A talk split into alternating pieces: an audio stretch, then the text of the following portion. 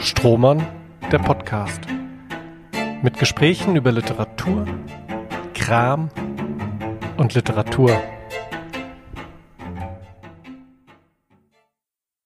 Herzlich willkommen bei dieser neuen Folge von Strohmann. Heute haben wir für euch im Gepäck 13 Fragen an Felicitas Hoppe. Aber Obacht, das hört sich jetzt, wenn ihr zuhört, nur nach 12 Fragen an, weil Felicitas Hoppe die Frage, welches Buch sie selbst gerne geschrieben hätte, direkt verknüpft hat mit der Frage, welches Buch unbedingt in den Kanon gehört. Wenn Felicitas Hoppe nicht gerade auf der ganzen Welt unterwegs ist, lebt sie in Berlin. Sie hat, äh, habe ich gesehen, ziemlich viele Studiengänge in ziemlich vielen Städten studiert, unter anderem Literatur, Rhetorik, Italienisch, Russisch und Religionswissenschaften, äh, unter anderem in Hildesheim, Tübingen, Berlin, Oregon und Rom. 2012 erhielt sie für ihr bisheriges Gesamtwerk mit dem Georg Büchner Preis die wichtigste Auszeichnung überhaupt für deutschsprachige Autorinnen und Autoren. Und bei uns ist sie zu Gast mit ihrem neuen Roman Die Nibelungen, ein deutscher Stummfilm, der kurz nach der Lesung bei uns im Festival offiziell bei S. Fischer erscheint, wird also eine Buchpremiere. Drachen, Goldschätze, Leidenschaft und viel Blut – Kaum eine Geschichte könnte lauter krachen als die Nibelungen. Und doch lautet der Untertitel ihres neuen Romans ein deutscher Stummfilm. Was hat es damit auf sich? Und gleich zur ersten Frage, die Nibelungen ein Stummfilm, aber ja, was sonst?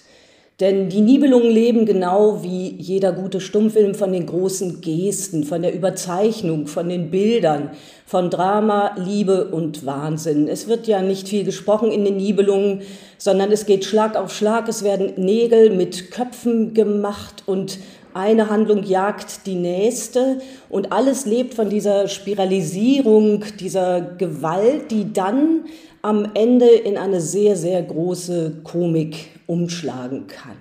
Wie lautet der erste Satz deines aktuellen Buches? Der erste Satz des Buches lautet, sicher ist nur, es gab eine Zeit, da gehörten alle Köpfe der Welt einer Frau. Und wo wir bei ersten Sätzen sind, ist der erste Satz wichtiger oder der letzte? Und warum? Und der letzte Satz, ja, der letzte Satz ist natürlich genauso wichtig wie der erste Satz, den verrate ich hier aber nicht. Es kommt ja nicht auf den ersten und den letzten Satz, sondern auf jeden einzelnen Satz in einem Text an. Jeder Satz ist bedeutsam und es geht darum, dass die Sätze miteinander in der richtigen Beziehung stehen. Gab es einen Moment bei der Arbeit an deinem Text, der dich glücklich gemacht hat? Welcher Moment war das? Und damit bin ich bei der Glücklichmacherei des Schreibens. Gab es einen Moment, der mich glücklich gemacht hat? Ja, natürlich. Das war der Moment, in dem ich endlich mit dem Text am Ende war, was nicht heißt, dass das Ende mich glücklich gemacht hätte. Und wenn man über Glück spricht, ist das Unglück nicht weit. Was war der frustrierendste Moment bei der Arbeit?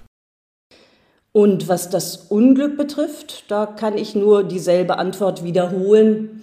Das Ende hat mich auch unglücklich gemacht. Das Wappentier unseres Festivals ist der Hund. Gibt es ein Tier, das dein Buch repräsentieren könnte?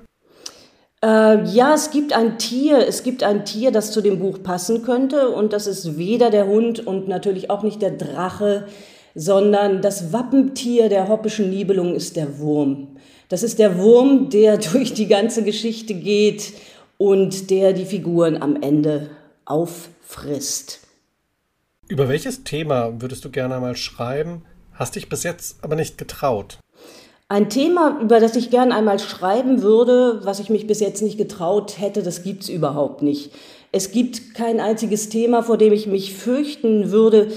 Ich habe eigentlich die Neigung, immer Themen zu wählen, vor denen ich Angst habe. Also Themen, die zu groß für mich sind. Ähm, warum sollte ich über irgendetwas schreiben, wofür ich mich nicht fürchte? Das würde den Aufwand ja gar nicht lohnen. Welches Buch hättest du gern selbst geschrieben? Welches Buch hätte ich selbst gern geschrieben? Ein Buch, in dem auch Angst eine große Rolle spielt. Das ist mein absolutes Lieblingsbuch, Gösta Berling von Selma Lagerlöf. Und natürlich gehört dieses Buch unbedingt in den Kanon. Was ist dein Lieblingswort in der deutschen Sprache?